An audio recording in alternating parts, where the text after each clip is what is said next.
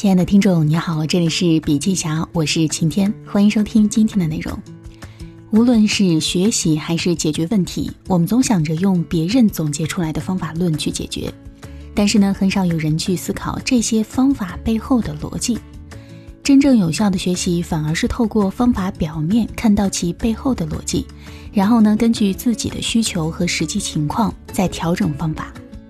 我们日常学习的知识通常有这么两大类，第一类叫做 know what，关于是什么的知识，比如说这个术语是什么意思呢？这个领域是研究什么的？这个概念的定义是什么？等等，它可以帮助我们辨认世界。第二种叫做 know how，关于怎么做的知识，比如说怎么样操作这个程序呢？怎样应对这个情境？用什么步骤解决这个问题？等等，它可以帮助我们干预世界。许多人喜欢追捧后者，把它叫做干货。于是，许多课程总会打着“即学即用”，利用碎片时间五分钟学会一个方法的口号。许多人也会习惯性的用这种方式去思考问题。你讲的很好，可是跟我有什么关系呢？简单一点，结论是什么？我该怎么做？这几年来，这种过度追求结果、追求短平快的现象甚嚣尘上。大家要么追求速成，对复杂的分析论证过程失去耐心；要么一味模仿，懒得去思考这样做的原因。反正跟着教程来，做到一模一样就对了。但是，这不是一种好的心态。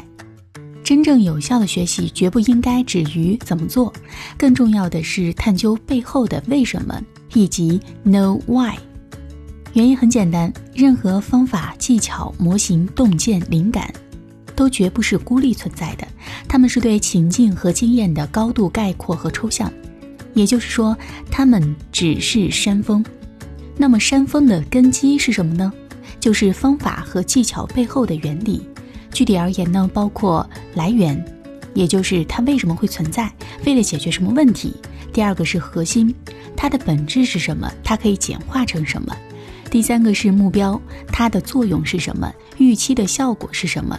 第四个是路径，它是如何起到作用的？起作用的方式是什么？我们要知道，方法只是一种参考方向和事例，背后的逻辑才是最重要的。很多时候，理解了背后的原理，你完全可以结合自己的情况，总结归纳出一套更适合自己的方法。有效的学习方式是以我为主，为我所用。那么究竟什么样的才是更有效的学习方式呢？其实也很简单，无非就是三步。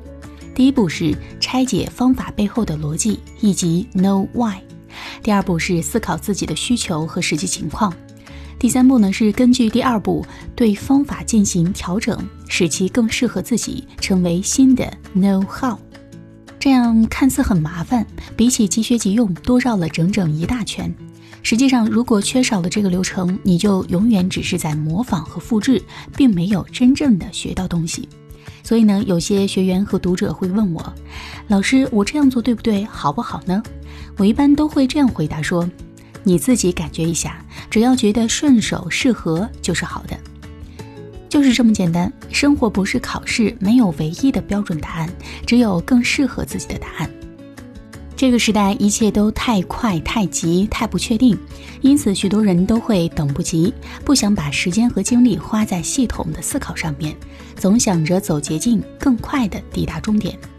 人为了不思考，什么事情都做得出来。但是最关键的问题，恰恰就是学习是没有终点的。学习的目的是什么呢？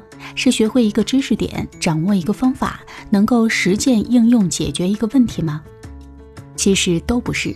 学习的目的是在过程里，而不是在哪一个终点上。就像健身一样，健身的目的是什么呢？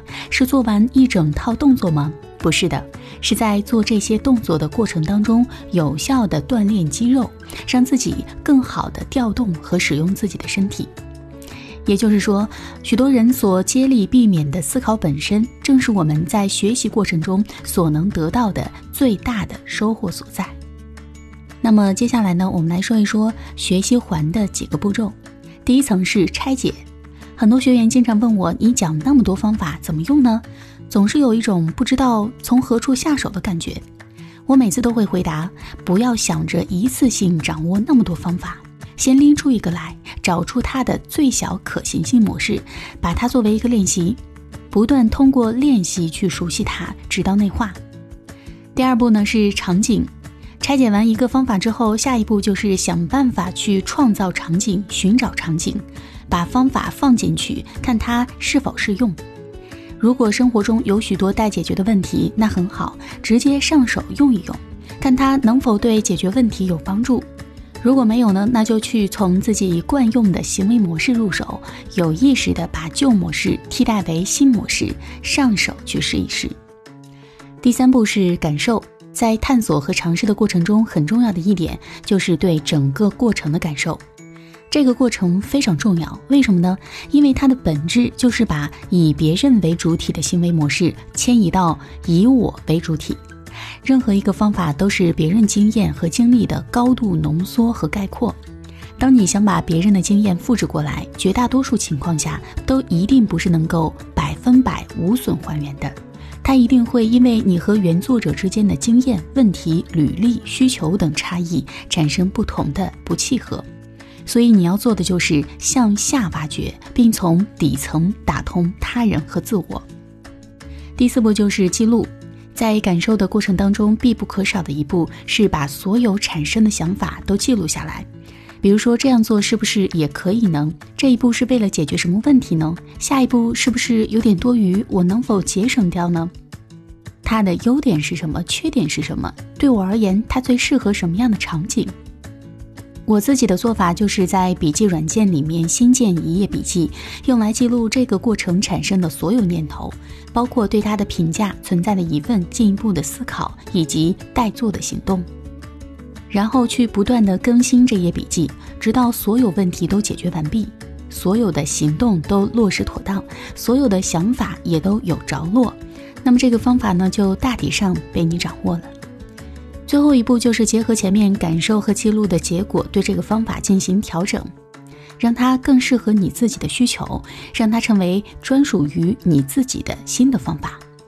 到这一步，你的学习才算是收到了成果。好了，今天的内容分享就是这样，感谢收听，我们下期再见。